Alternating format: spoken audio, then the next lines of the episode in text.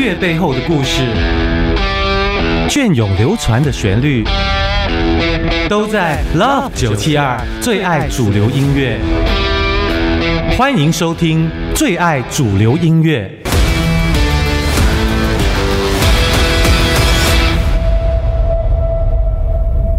欢迎你继续锁定在 Love 九七二最爱频道，我是阿祖蔡荣祖。今天的特别来宾呢，是个多才多艺的全才型音乐人，举凡跟音乐、跟表演有关的，他都在行。从唱歌、创作、唱片制作到舞台上的各种演出，像是舞台剧的导演呐、演员啦，到演唱会的导演，没有一样是他不擅长的。曾经制作过张清芳、张信哲、刘若英、万芳等知名歌手的演唱会，而他从出道到现在呢，发表了超过五百多首的作品，出版过五张个人专辑、三张翻唱作品集。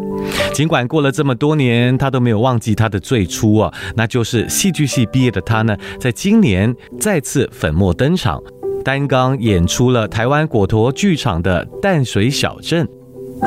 马上就来欢迎这位好久不见的郭恒奇郭子老师，好久不见啦！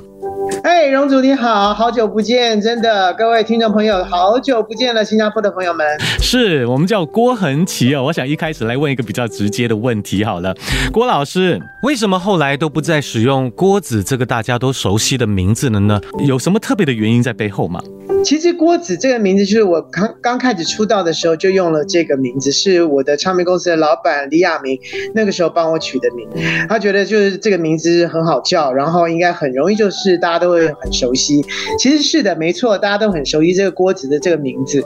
但是呃，在一九九七年之后呢，我就呃宣布说我暂时不唱歌了，所以那个时候一直到二零一四年吧，那时候我才开始再重新的演唱歌曲的那。个时候，我突然发现，就是说，当然跟呃，我那时候开始学习瑜伽，然后开始有了信仰的这件事情是有很大的关系的。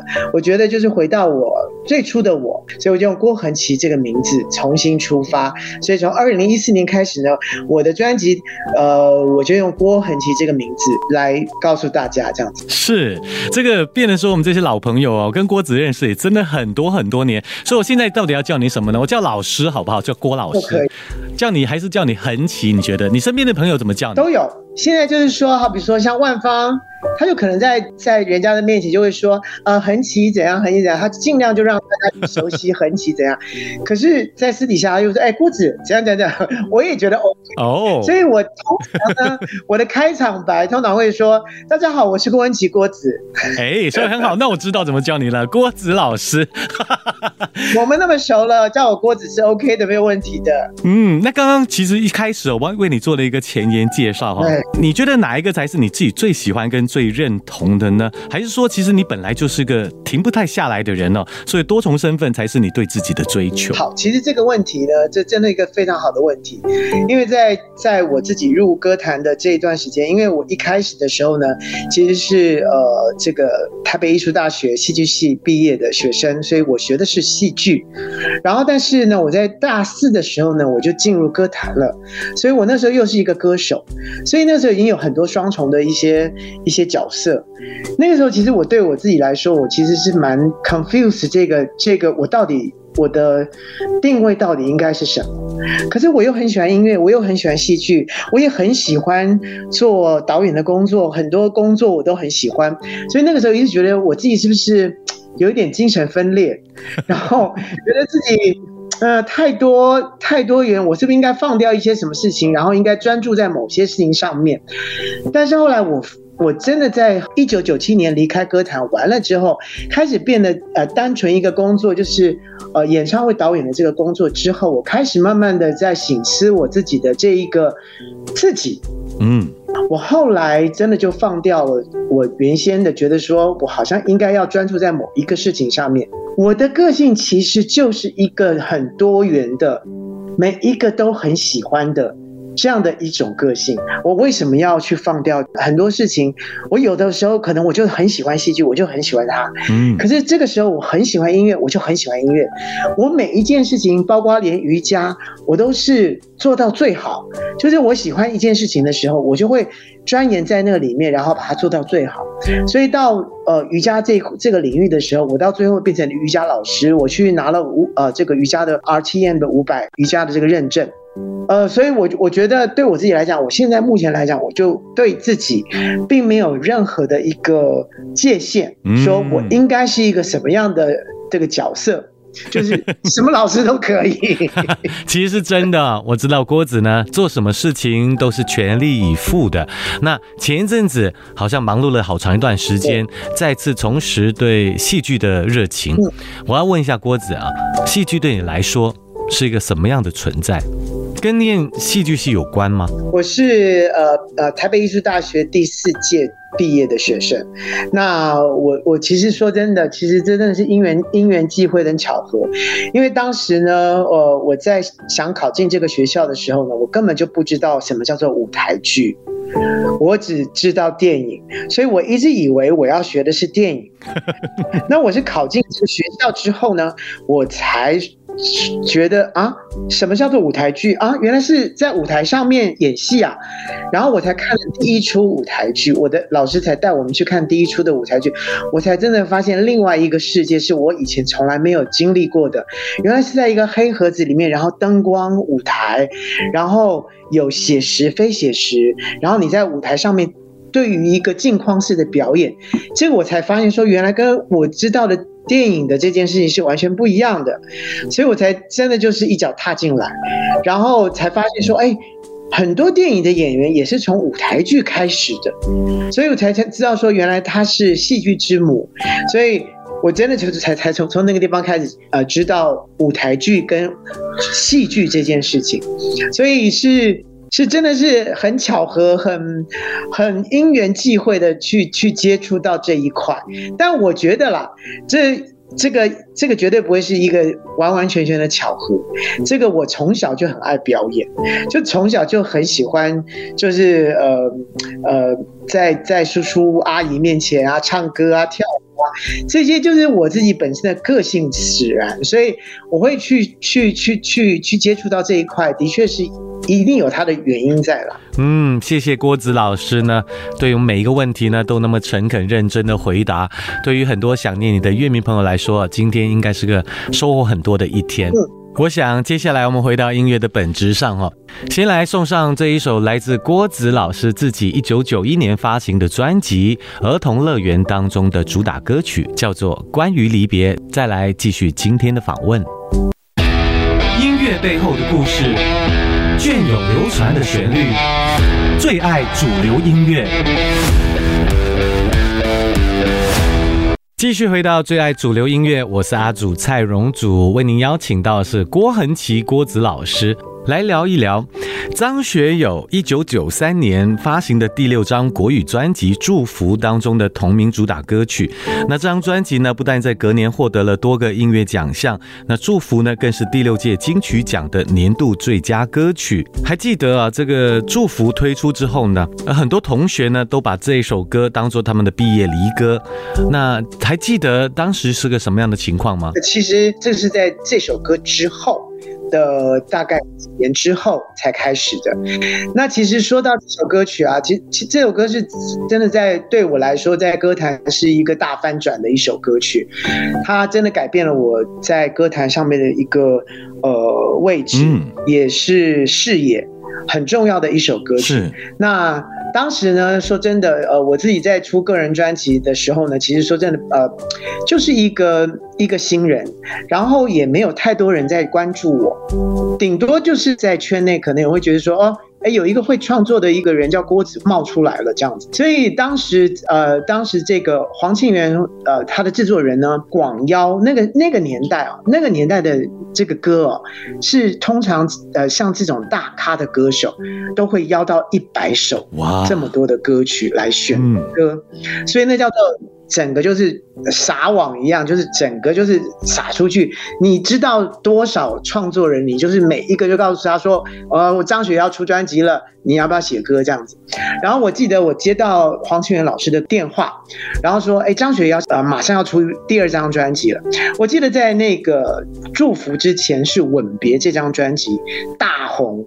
大卖是。当他打电话给我的时候呢，其实说真的，我那个时候觉得我的中标率应该是很低很低很低的，所以那个时候我想说，哦，好吧，那你既然叫我写，那我给我这个机会，那我就我就写吧。所以我没有任何任何的期待。然后当时就想说，呃，情歌我想也写不过吻别吧，所以我那个时候就想到我自己在国中的那个时候，呃，我很怀念，就是当时参呃跟同学们一起参加所谓的这个呃野外的露营的这个这个这个事情，然后呃大家最后呢都会就围着萤火，然后做做做最后的那个那个呃离别的那个感觉，那个是我以呃以前很。呃，很怀念的一件事情，所以我就写了这首歌曲。然后我想说，反正写完了，我也交稿了。交完了之后呢，反正应该就是就是石沉大海吧。反正我也没有没有多想。结果就这一个一个月之后，他就打电话给我说：“郭子，你完蛋。”我想说，哎，怎么了？对，我想说是怎么了？然后我我我那个时候觉得说。我也不过是没有写情歌，你也不用骂我吧。然后他说你完蛋了，我跟你说，我说我说老师不好意思，真的我我情歌我我没我还没讲完的时候，他说主打歌，我那个时候就整个我整个吓到，然后我想说天哪，不会吧？然后我那个时候非常惊喜，然后想说怎么可能？然后第二个感觉就是我。压力很大，因为前面是吻别。如果张学友用了我的祝福当主打歌，结果卖坏了，那我不是完蛋了吗？我这一生就在 完蛋了，就好险。祝福这首歌出来之后呢，大家觉得耳目一新，觉得哎，怎么会有一个很就是跟。吻别完全不一样的一首歌曲，然后这首歌曲呢，因为是丁晓文填词的，所以那个词呢又按照了我当时跟丁晓文讲到说，我那个时候在国中的时候，呃，这这个跟大家离别，在在在这个野营离别的时候的一一个一个感觉，他就把那样的一个感觉写进去了。所以呢，这个歌出来之后呢，虽然说在在这个张学的 MV 里面并没有呃有这样的一个一个画面，可是呢，这个歌词的。内容以及旋律呢，就变成是后来就变成学校开始在用它了，所以大家就不唱离歌了，就唱祝福这首歌曲，当做当当做是离歌。我最记得就是在十年之后，在这首歌推出十年之后啊。这个国中的课本里面，居然把这首歌收录进他们的音乐课本里面。哇，你都登上教科书了，也太厉害了！所以，真的就是这首歌，就对我来讲意义非常非常非常的大。那只是说，呃，当当年呢，就是隔年的时候呢，在我是在电视上看到金曲奖，因为那个时候金曲奖的最佳年度歌曲是唱片公司得奖，所以那个时候。词曲作者并没有被邀请，所以那个时候很可惜，就是我从来就没有真的进，就是参加过金曲奖。不过歌曲却是你跟小文写的，是？对。就是当年，就是隔年的这个一九九四年的这个最佳年度歌曲，就是呃金曲奖的的的最佳歌曲，就是《祝福》。我帮你补充一个资料，这张专辑一直到现在啊，还是销量最高的华语唱片之一。我真的好险，这首这张专辑也大卖，然后这张专辑到到最后呢，其实是比《吻别》的销售量还要多，然后。这首歌呢，呃，应该这首歌跟另接下来要介绍的另外一首歌呢，加起来就是呃，替我买了一栋房子。马上就来听听看这一首呢，让郭子买了一栋房子的歌曲，歌神张学友的祝福。回来再继续好好聊聊张学友音乐背后的故事，隽永流传的旋律，最爱主流音乐。欢迎您继续锁定在 Love 九七二最爱主流音乐，我是阿祖蔡荣祖。今天在线上的呢是郭子老师。我们刚刚提到了张学友跟他之间的渊源呢，嗯，感觉上好像学友对于郭子来说呢也是很重要的一位贵人哦。对，因为你知道，就是学友，当我写完祝福之后，然后呢，我就突然就是成为了写主打歌系列的一个作曲人。哎，所以忽然大家眼睛就转过来，那个那个镁光灯就闪过来了，之后就开始第二次又邀我了，然后就说，呃，你可以再帮学友写，所以那个时候就，嗯，好，那我就跟丁小文说，哎，学友又找我们了，那我们就再再写写看好了，所以不小心的第他的下一张专辑《猜心》，嗯，又我们又变歌了，是吗？对，然后就接下来就不断的，然后包括忘记你我做不到，他就是学友不断的就就是就是说，哎有没有郭子的歌？我先听，嗯，都会都会先先先跟制作人先这样讲，然后呃我最记得就是有一次呃他来宣传忘记你我做不到的时候，他呃来台北，然后就说他想要见我啊，所以黄轩元新人制作人呢就说，哎。学友想要见你，我那个时候觉得说歌要歌神召见我耶，然后我想说好，然后就就就就去了他的饭店，然后在他的总统套房里面，然后进去之后，我本来想说应该我会紧张的不得了。哎，就没想到学友就是非常非常的 nice，然后就非常说，哎，国子你好，我们这么久了都没有见，是谢，然后他一直谢谢我说帮他写歌的这件事，我就觉得真的很不好意思。可是问题是，我真的觉得就是他真的是一个非常非常呃没有价值的一位歌神哎，是他到现在还是一样让人家非常的喜欢。对，所以所以我我会觉得非常非常荣幸能够帮。呃，歌神写歌，然后呃，也在那那段时间里面，我我我会觉得，呃，这是我很难忘的一件事情。帮学友写了很多歌曲，呃，包括呃呃情愿啊，然后呃呃半月湾啊等等之类一些歌曲，有些歌曲还翻成了。广东广东广东歌，所以呃，在那段时间，真的对我来说，呃，应该算是我写歌精华的一段九零年代的时时光的开始。好，马上就来听听看这一首陈嘉丽老师填词、郭子作曲、涂英老师编曲的《忘记你我做不到》。音乐背后的故事，隽永流传的旋律，最爱主流音乐。听到是来自歌神张学友的歌曲《忘记你我做不到》。说到了郭恒吉郭子老师呢，我真的觉得他是九零年代啊最厉害的创作人之一，没有像他这样子的一个音乐人呢，可以写出的每一首歌曲都让歌手。大卖，而接下来谈到这首歌曲呢，收录在阿妹张惠妹一九九六年发行的第一张国语专辑，呃当中的歌曲啊，那光是在台湾那张专辑啊，就卖超过了一百二十万张，全亚洲的累计呢是四百万张的销售量，也让阿妹呢从新人呢一跃呢成为了华语乐坛的天后。说的呢，就是这一首啊，收录在姐妹专辑当中，到现在还是很多人心目中的 K 歌。原来你什么都不要，邀请郭子来跟我们谈一谈这首歌背后一些比较不为人知的小故事，好吗？好，我觉得这个歌呢，其实是真的有一个秘密存在的，就是当时这首歌啊，原来你什么都不要，这首歌写出来的时候不是给阿妹的哦，当时这首歌呢。是写给潘越云的。那时候潘越云邀歌在呃飞碟，然后呢收录了之后呢，他觉得歌词不太适合他，嗯，于是他就改成了另外一个歌名，然后呢，呃，放在他的在飞碟的最后一张专辑里面的第八首歌。哦，是发行过的。是发行了，然后改掉了歌词，然后用你的曲子。对对对哦，那我一下想不起来那个歌名叫什么了。但是就是他把乌玉康的词给改掉了。是。然后呢，当时的飞碟的老板呢，其实就是后来张惠妹，呃的老板。因为当时飞碟完了之后呢，呃，飞碟被呃国呃国际公司买去了之后呢，呃，彭国华先生呢，他就开了风风华唱片。是。然后第一个艺人就是张惠妹，但是他的脑袋里面一直记得有一首歌很适合张惠妹来唱，所以他就把这个原来的这个 demo 带呢，就拿出来给给张惠妹，然后给团队，然后团队就觉得说，哎，这个歌很适合，所以后来呢，他们觉得这个歌词也不错啊，为什么要换掉它呢？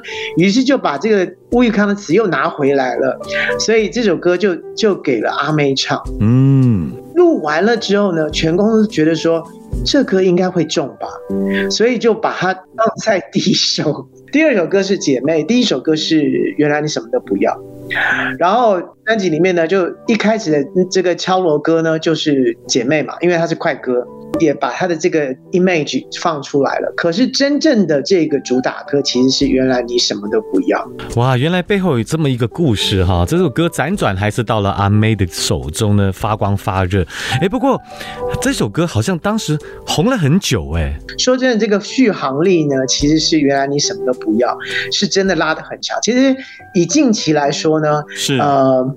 陈奕迅在台湾的演唱会啊，他那个呃，在中间的这个小巨蛋的演唱会，他中间就说到，当时啊，他也出专辑，可是那个时候他的专辑呢，只卖了一万多张，可是有一个人的专辑呢，就卖了四十万张，那个时候他就觉得很不公平，他就觉得说自己实在是太渺小了，啊，你们猜那个人是谁呢？然后大家都不知道。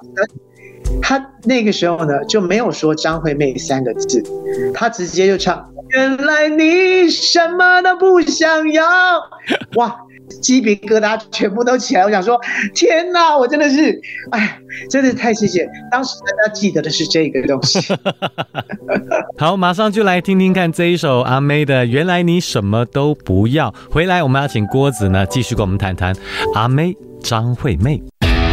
音乐背后的故事，隽永流传的旋律，最爱主流音乐。